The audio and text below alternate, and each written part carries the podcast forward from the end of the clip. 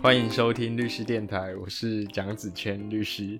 律师电台每个礼拜会带你探讨一个有意思的法律议题。那么这礼拜我们一样很高兴可以邀请到维俊律师来跟大家分享这一集的节目内容。嗨，大家好，我是洪维俊律师。刚刚又有一个技术性的问题，但我们已经解决，嗯 这并不是一个大问题。嗯呃，上礼拜我们有聊到一些就是法律新闻，那这礼拜也是跟大家分享法律新闻。基本上选举的议题我们都聊完了，所以对这礼拜我们就来分享几个有关于这礼拜重大的法律新闻。第一个，就是我们的本所的前当事人 T O Y Z Toys 嗯先生，就是英雄联盟的世界冠军，嗯前世界冠军。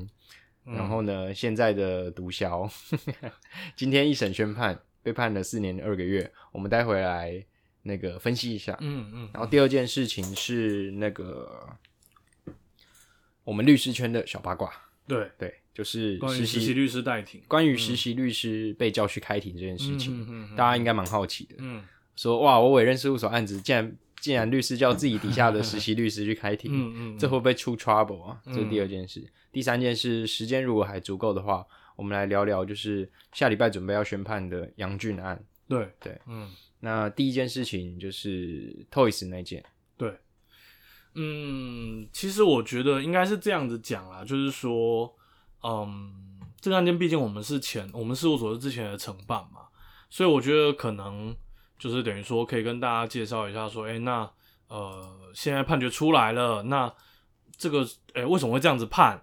那呃，这样判的算不算重？就是可能听众会有兴趣啊，我们就跟他们就是，呃，我觉得稍微介绍一下。他是不是贩卖二级毒品？对啊，贩卖啊，大麻的大麻，对对不对？对，大麻烟弹嘛，贩卖二级毒品在毒品条例它的刑度是多重？十年以上嘛。十年以上有期徒嗯刑。那、十年以上有期徒刑的话，可能听众会好奇说，为什么十年以上有期徒刑最后可以就是减刑减到剩四年两个月？嗯这可能是大家最大的疑问。嗯嗯那么，因为毒品危害防治条例其实事实上在台湾的刑度还蛮重的，嗯大家可以拿银行法去类比。银行法就是如果你不法吸金超过一亿元的话，一亿元以上的话，嗯呃，依照银行法一百二十五条，违反银行法二十九条，他的刑责会是七年以上有期徒刑。嗯所以看起来，呃，资金盘或庞氏骗局在台湾是一门好生意，但是哦贩卖毒嗯品并不是。我们再对比一下，如果是发起、指挥、操纵犯罪组织的话，是三年以上。十年以下，对，所以其实，哇靠妈的，你那个卖卖毒品比发起一个犯罪组织，而且这个组织可能还很大哦。对啊，比发起这个指挥操纵犯罪组织还严重。嗯哼。嗯所以事实上，在毒品条例把贩卖毒品的法定刑规定这么重的情况下，为了要鼓励那一些贩卖毒品的被告把自己的上游讲出来，嗯以及他去承认他的犯罪，让我们司法机关的追诉的程序可以比较好进嗯行。嗯嗯嗯那我们有规定三个可以让被告减刑的方式。第一个就是，呃，你在侦查跟审判中都自白。嗯，所谓自白，就是针对对自己不利的事实去做承认。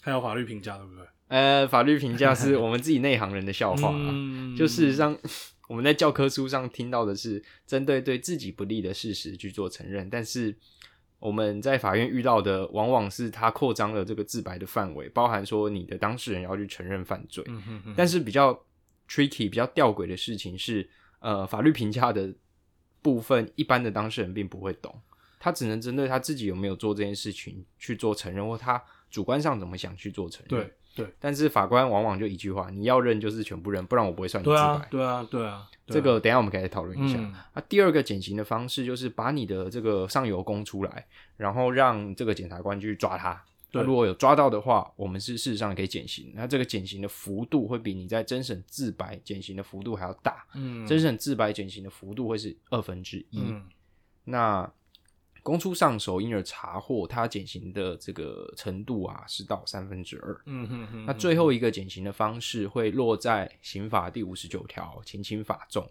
对，情轻法重是什么？诶、简单来说就是我判你最轻了，都还觉得太重。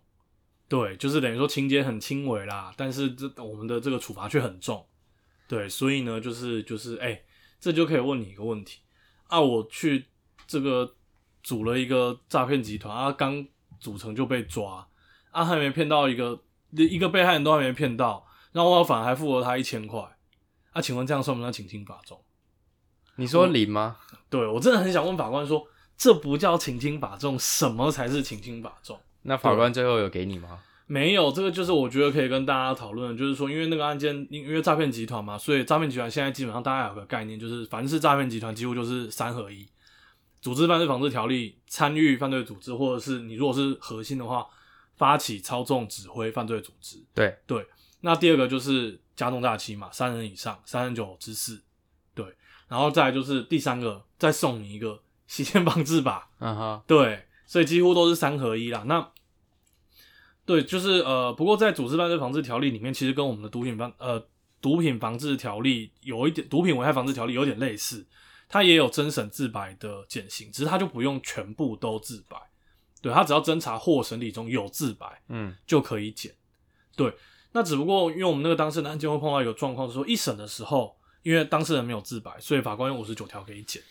就二审的时候，他说：“哎、啊，你现在自白了，所以呢，我认为我用这个自白减了之后，你就没有情轻法重，所以我就不让你用五十九条减。嗯，对对对，那我觉得在毒品的这个呃案件当中，其实也会碰到这样的状况，对不对？就是等于说，可能你真诚自白减了，然后公诉上头减了，法官就说：“哎、那我不认为你可以再。”我跟你说，我认嗯为 Toys 这个案子虽然我们还没看到判决书，嗯嗯但是我认为就是你说的这个状况。啊，等一下我们再解析。嗯我们现在只是讲抽象的部对分。对对对，那大家可以从我们的三步骤来看。第一步嗯骤，哎、法定刑十年以上，那我们有给他三个减刑的方式，一个是你真审自白，第二个是你公上手查获，第三个是你五十九条轻轻法重嗯嗯嗯。嗯，很可怜的意思。对对对对，然后再来带到具体个案。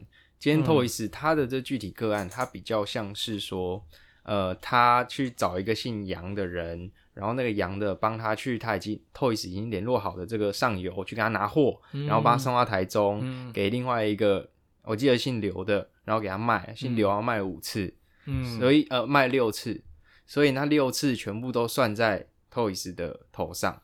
而大家会有疑问啊，就说如果我当初只是呃请那个羊去带货给那个刘，嗯我不知道他会卖到六次的话，那这个要怎么怎么去抗辩？事实上，这是就是我们侦查中的抗辩，嗯，但很应该是一审的法官没有去采纳了。嗯哼哼哼因为我们当初有看到一个比较重要的东西是那个 Toys 跟他的小蜜蜂之间的分润表，哦，那这个很明显就是 Toys 有点像总经销，小蜜蜂有点像他的经销商。哎、可是我觉得这个如果比如说啊，我就是等于说我经销给你，我一开始也没有约定要卖几次，是你后来你卖了六次，你还跟我分，这样也能都算在我头上、不确定。故意可能就要论下去。对对，可是我觉得不确定故意这样会不会有点？哎、你如果可以论他不确定故意，那你那个上游也有不确定故意啊。你针对人家可能比如说，哎、那我给你了，比如说就是举例来说，可能比如说一百克，或者是他大麻烟弹嘛，两百克，我就只会卖，我就知道你有不确定故意会卖给很多人啊。对，那照理来讲，那最上游是不是应该要直接论他？所言甚是，所以法官形成的空间非常大。嗯哦，对，在论你主观故意的时候，嗯嗯嗯，那四年二重吗？你自己觉得？先听听看你的想法。我觉得，我觉得听起来好像还好欸。听起来还好，因为因为我我们有一个当事人是运输两个就被判了五年多，只是因为他没有，因为他的上游在国外，所以你说软吗？哎、对，所以他只有真审自白，对，所以只减了一次，对对对，没有办法再减，他只减一次哦。嗯，他只减一次对他不给不那个五十九条也不给，他最后判了五年多。对，五年多，哎、而且还不错，他是两个行为都五年多，然后应执行刑也五年多，因为法官在判决理由里面就有交代说，他认为其实实际上是，就有点类似他他拐个弯在让你论一行为啦，对，虽然说实物上就是这个都是论述行为，对，都是翻译个别，可是法官是基本上都会认为说这个其实时空蛮密集的，对，就是一般来说，在诈欺的财产犯罪啊，或是说诈欺罪，或是嗯。我们的毒品、贩卖毒品，一个被害人或是一个买家是一一一罪哦，嗯是一行为是一罪，对啊这跟我们在不法吸金的时候是论集合犯是不一样的，嗯所以我才说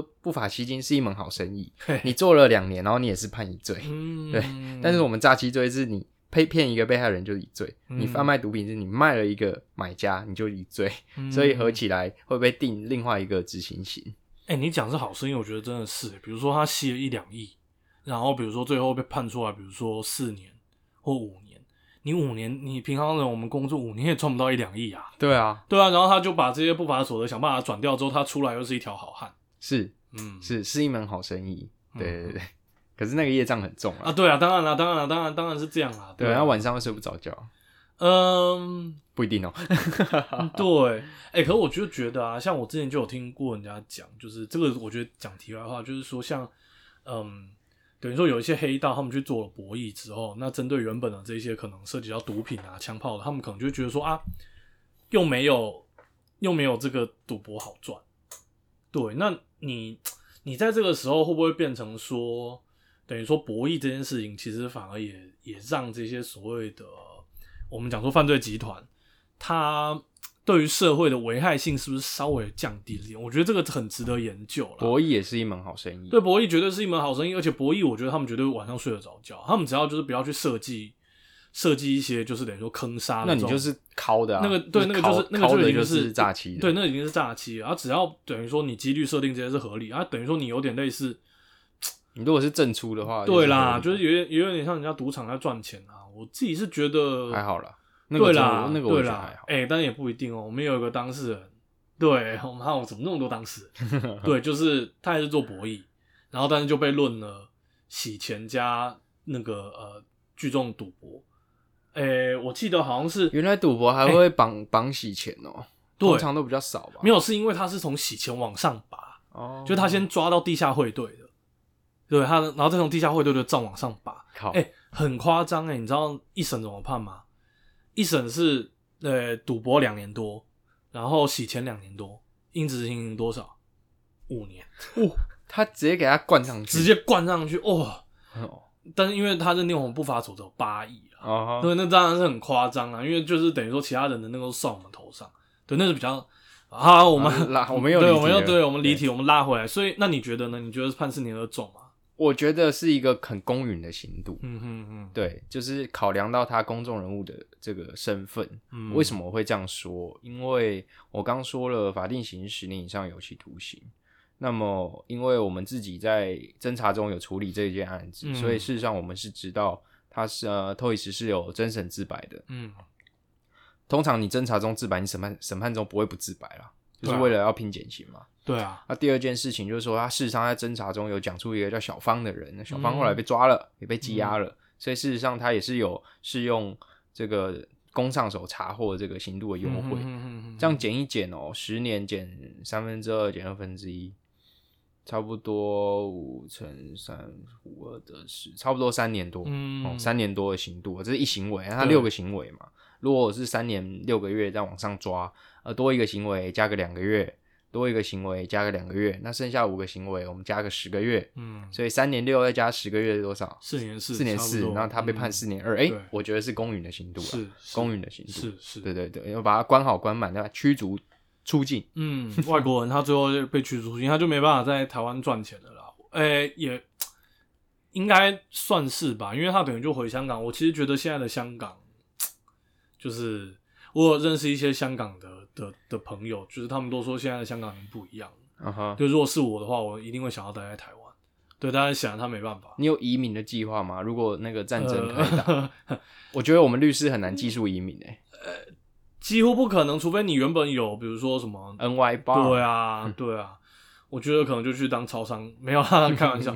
可是我觉得去当那个澳洲农场那个屠屠宰工，台湾是我们的家啦。我觉得 就是不到最后关头，我是不会想要随便随便逃跑。是吗？只是只是如果可是可是站在这个站在我这个准备要上那个海滩线去扫射共军的人来说，好像有点抗拒。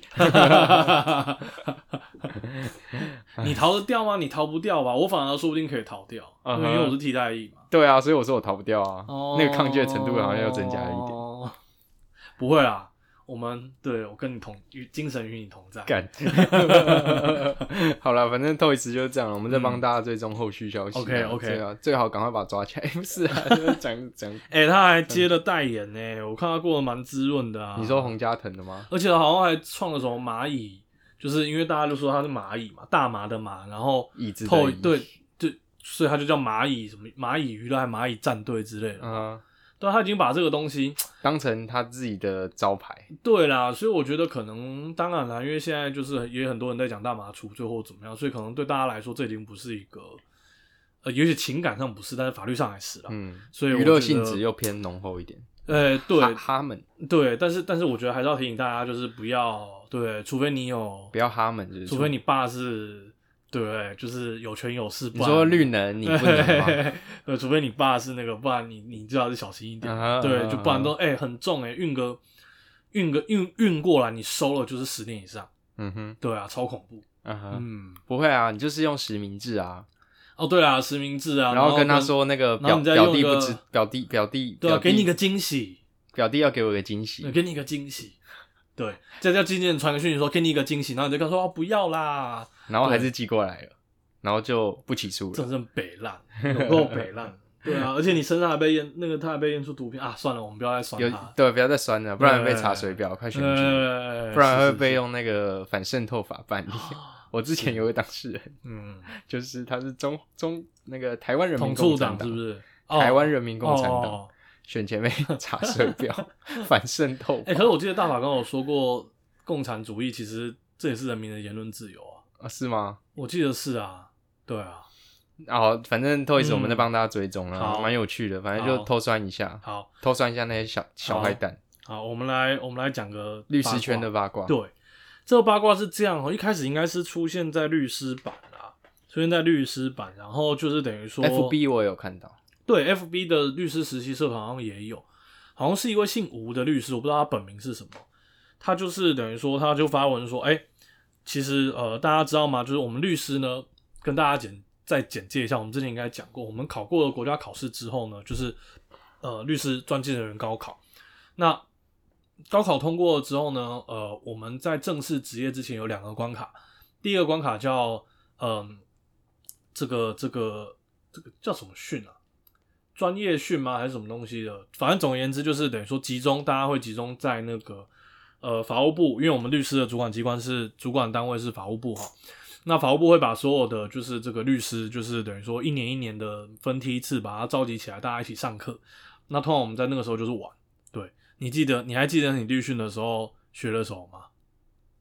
我律训哦，我学了怎么泡妞，哦，我都没有学到。对你不用在那边装，没有，我老婆不会听节目，但是我真的是没有学到。最好是最好啦是，难道难道已婚就受到这么多言论自由的束缚吗？那个时候没有啊，对不对？那个时候没有已婚啊，没有啦。反正总而言之，就是那个时候其实大家就是有点类似说，因为法务部自己是主管机关啦，所以他自己就是要呃，等于说维持一下律师的专业还是怎么样。总而言之，他就会请那个呃全国律师联合会那时候的全联会，就是等于说把大家集合起来，然后一起上课，然后一起上课就联谊的好机会，其实我觉得主要是认识人啊，认识人。那上课的专业我真的对嘛？是不是认识人？对，认识人嘛，对啊认，识啊，那每个人认识的方式不一样你。说要赖的方式，我不知道，我没有，我没有，我没有。对，你没有好好，好，那总之呢，就是这一个月，其实它顺序可以调了，就等于说你可以先在这边上课一个月之后，你再到事务所去做五个月的实务训。OK，你也可以先到事务所做五个月的实务训，然后再去律训，其实都可以。但总而言之，就是你合计起来，总共就是半年嘛，半年的期间。那呃，我们在实习律师期间会拿到实习律师证，但是其实按照呃法务部的函释，其实律师实习律师他是不能独自开庭，对，他是不能独自开庭。我觉得这可以讨论，这可以讨对论。，其实老师法务讲，可以哦，对实习律师不行哦。对，其实老实讲哈，因为我看到的是全联会在一百零九年的时候才讲，那我实习的时候是一百零五年的事情。其实老实讲，实习的时候我就已经蛮常去开庭，只是没有，但是我几乎都不是老板，跟对我几乎都是跟着我印象中没错，都有跟指导律师啊。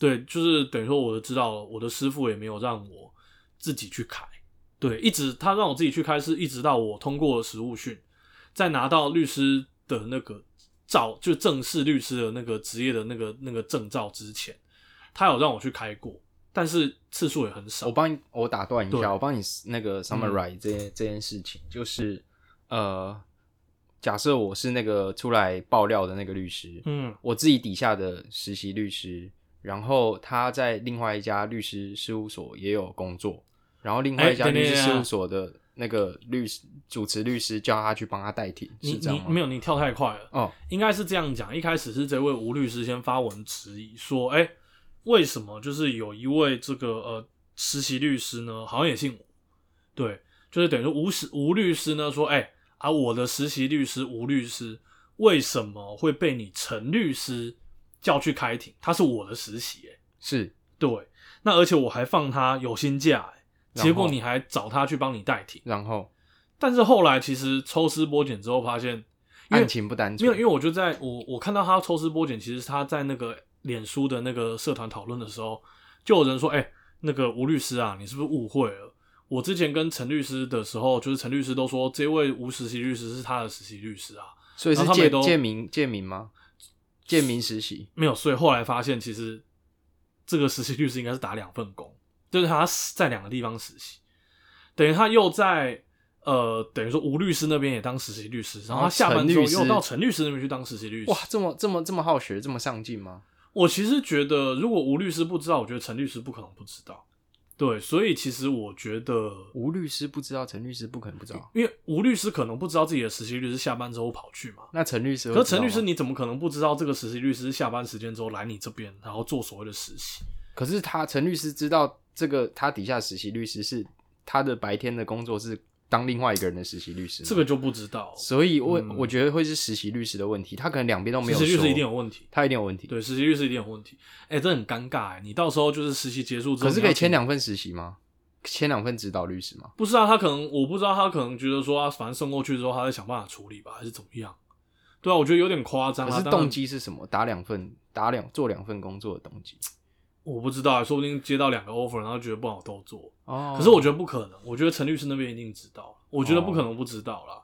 对啊，就上次在律修室还遇到陈律师，哦，是哦，本人比较黑一点，哦，你知道他名就是声现在也很黑。你知道他被律师版称作什么吗？你说那个过失伤害伤害未遂。哦，伤害未遂 哦，陈律师之所以会被大家考 C，是因为他之前上新闻说伤害罪处罚未遂这件事情。哎、所以有时候我们上新闻也是要小心，就是不小心讲错。我每次伤，因为伤害跟毁损很常是新闻要讲的东西，所以我每次讲到这两个，我都会自己先念咒语。我的咒语是十二字真言，跟大家分享，当那个今天的法律小常识。嘿，伤害不罚未遂，毁损不罚过失。伤害不罚未遂，毁损不罚过失。可是毁损有罚未遂吗？毁损是不是也没罚未遂啊？毁损是结果犯吧？毁损罪，呃，毁损罪，呃，毁损罪应该不罚未遂。对啊，毁损也不罚未遂吧？对啊，毁损也不罚未遂啊。对啊，所以伤害不罚过失啊。有啦，伤害有罚呃过失。伤害不罚未遂，毁损不罚过失。我刚刚是这样念没错。对，了，可是我所以我要指引你的是说，就是啊，毁损也不罚未遂啊。伤害不罚未遂，毁损不罚过失。对啊毁损罪有罚毁损有啦，毁损毁损罪没有也没有罚未遂啊。干，我们两个是自己在那边搞乱。没有啦，对对对，等一下等一下等一下，但是我我觉得你这个念的是对，你知道为什么吗？因为毁损如果是一般毁损，的确是不罚未遂，但如果是 毁损建筑物的话，是有罚未遂的。好，所以你、哦你念的没有错。感谢你帮我凹回来。哎、是 可以可以可以，反正这陈律师之前在新闻上跟大家讲伤害处罚未遂，所以有未遂伤害罪，然后大家就开始考 C。哎呀，我那时候我那个时候我那个时候也有考来一下，我觉得口误啦，有时候难免就是你就脑袋打结嘛，对啊，就像我们刚刚念完咒语，我们自己好像有点打结，对啊，所以有时候我我再再带大家念一次，大家大家记得伤害不罚未遂，毁损不罚过失。对是是，对对对，好好所以啊你出车祸，你不会被论过失毁损罪哦。对对不对？因为你不小心撞把别人车撞坏了，所以你不会被论对过失毁损罪对。你只你只有故意拿球棒去把人家车窗撬破，你才会被论毁损罪。对对对对，好好讲题外话，讲讲讲太多，就是、嗯这个实习律师有问题啊，早上打一份工，晚上打一份工，可能他都没有跟这个老板讲说他有在另外一家做实习律师，，对。然后结果判决出来副代理人某某某实习律师，，对对，就啪没有了，某某某而已，他不会写实习律师，啊就啪啊，嗯，对啊，所以应该是等于说他的呃指导律师吴律师发现了这件事情啊，然后就 PO 上律师版，还有呃 FB 去公审，但是结果后来就发现，哎、好像其实是实习律师的的这个问题比较大了，对，对啊，哎、那你觉得呢？你你自己在实习的时候，你有去开过庭吗？我在实习律师，我有跟我的指导律师去开过庭，那你有我相信跟大家的那个都一样。你有挂副代理？没有没有挂哦副代理，因为都会挂副代理通常是这样，就是你跟法官讲一下，哎、这是我实习律师，可不可以坐旁边？通常法官都会准许是啦。是，所以实习律师就像是呃指导律师的小跟班，要跟在那五个月，好好跟在指导律师旁边学习。对，然后呃，嗯我问你一个问题，你对于实习律师经过那个法务部吗？是法务部法部公告说不能够去呃看当当那个民事案件的副代理人这件事情，但是法官却准许 一般的民众当诉讼代理人，你觉得这两件事合理吗？你觉得实习律师不能够当副代理人是合理的吗？我觉得，因为我自己是都有当，我老实讲，我自己是都有当，因为我老板的，我老板对我的实习其实相真的相当的精实。对，第一个案件量很大，对我一度扛了事务所九十件案件，身为一个实习律师你，是敢问大师兄是人中吕布，大家都马说我中赤兔，他都说我是吕布不下吕布，嗯没有啦，人中吕布，但是因为我那时候的的老板，其实我也是相当感谢他，我的师傅，就是我觉得他呃，不管是办案的态度，或者是做律师，我觉得都教我很多。他那时候就是，嗯，他就直接把我抓去开庭，然后就直接挂附代理，他会先跟当事人讲，所以这个都有经过当事人同意，对，都有经过当事人同意。他开会的时候，我也会跟当事人一起开，然后我老板就会撞我，他就会开庭的时候就是用手肘直接这样撞我一下，说等一下这个你来讲。哦，然后我就会站起来，我就是不见得站起来啦，但是就会发言嘛。但是因为那时候不是正式律师，所以不能穿律师袍，然后我都只能穿的就是衬衫西装啊。啊，法官第一个问题他说：“哎、请问你是？”对我就说：“哦，我是这个哎、徐律师实习律师，然后我是副代理的。”他说：“哦，可以。”那通常其实，在之前，我觉得即使是这样，法官通常都还是会跟一般的这个民众当诉讼代理人一样，他一样会说：“啊，你呃你的身份是什么？”然后你有这个呃相关，你了解案情吗？你有相关的专业吗？然后他可能会预知说准予代理。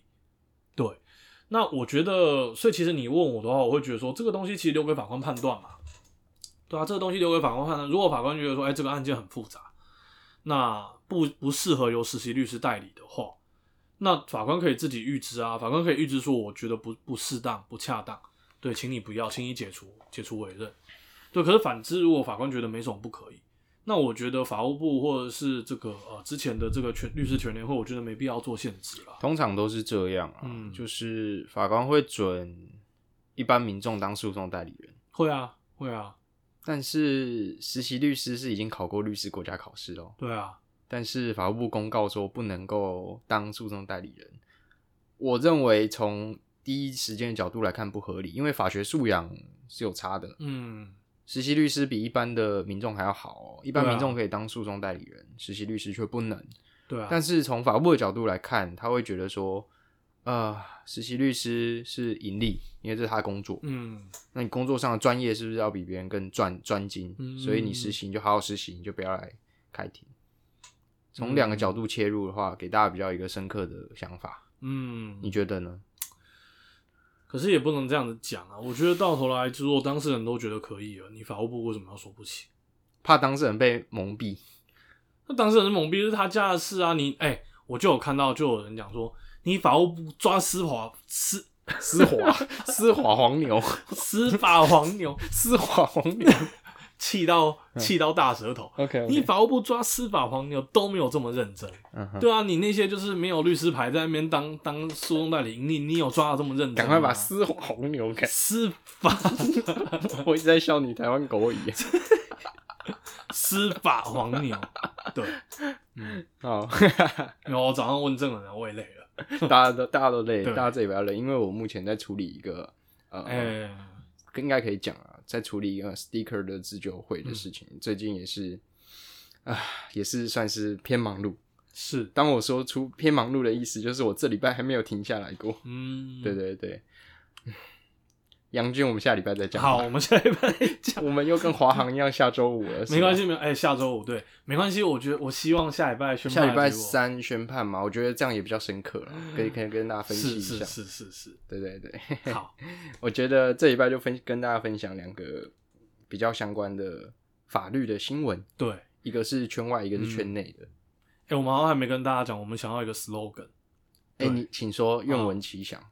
没有啦，因为我跟子谦说呢，就是 既然叫律师电台嘛，就是电台都会有一些 slogan 啊，比如说什么什么飞碟午餐、赵少康时间，哎、好像类似这种东西嘛，对不对？然后所以我就念一句啊，就是比如说，因为子谦都会说，我们开场都会说，哎、就是等于说这个，哎、带你关心有意思的法律议题那可能我们就是说，哎、比如说律师电台，然后一周法律大小事，然后跟你说明白，哎、对一周法律大小事，跟你说明白。哀诗没有押韵啊。刚为什么你说你不是啦，律师电台跟跟押韵的是那个台。律师电台，对然后法律说明白。哎、感觉法律对了，法律说明白或法律大小事，呃，对，法律大小事说明白或什么之类，法律新闻说明白，哦，对，法律议题说明白，哦，对，我们可以再再讨论一下。如果我们的听可以众可以可以，对有什么好的想法，也可以对我们。们我们公开甄选 slogan，就是我们的听众跟大家透露一下新政。我们现在每一集哦，已经平均有三百个人在收听，哇谢谢大家，就是支持我们到这一步。那三百个人，我们要选出最符合律师电台精神的 slogan。是是对是，对对，对批斗评判对，或者是如果有干爹赞助，就有优先冠名权，优先冠名权，对啊，优先冠名权啊，就是哎，都你不知道吗？就比如说，呃比如说什么 Swagger 律师电台，哎、不错啊。比如说，哎、没有，就像那个啊，就是不是之前什么超级星光大道就会念一个什么，比如说什么什么什么什么面膜之类的东西吗？对啊哦，艾艾维亚明士娘家，啊，对对对，类似这种，比如说什么洪家腾机车，然后律师电台之类的啊，对不对？哎洪家洪家腾机车蚂蚁帝国，是没有啦。如果如果如果蚂蚁哥愿意当我们的干爹，我也是 OK 啦，我哦不挑啦。好，就是蚂蚁赞助律师电台，对，是，对对对，好好笑。不会，我们是认真的哦，你真的对不对？嗯，我们是可以在片头就是帮大家做一点呃置入，是啊，是啊，是啊。好好笑哦，每次在瞎聊我都好开心哦。嗯没有啊，这件事情真的太多了，OK，所以就是跟大家在线上在空中相会，是。感觉也是一个舒压的方式。哎、其实还不错啦。对啊如果大家跟我们有更多互动，我们会更开心。其实我在跟你聊天，其实我们就是在分享案情、案案件。对啦，有时候我，们也是借这个机会交流一下，所以大家都可以嗯听到说我们律师私底下聊天是什么样子。对，我们就其实就跟私底下聊天差不多了。对啊，对对啊，对啊嗯。OK，那谢谢大家收听，我们下礼拜见了。OK，大家再见，拜拜。OK，谢谢大家，下礼拜见，拜拜，拜。So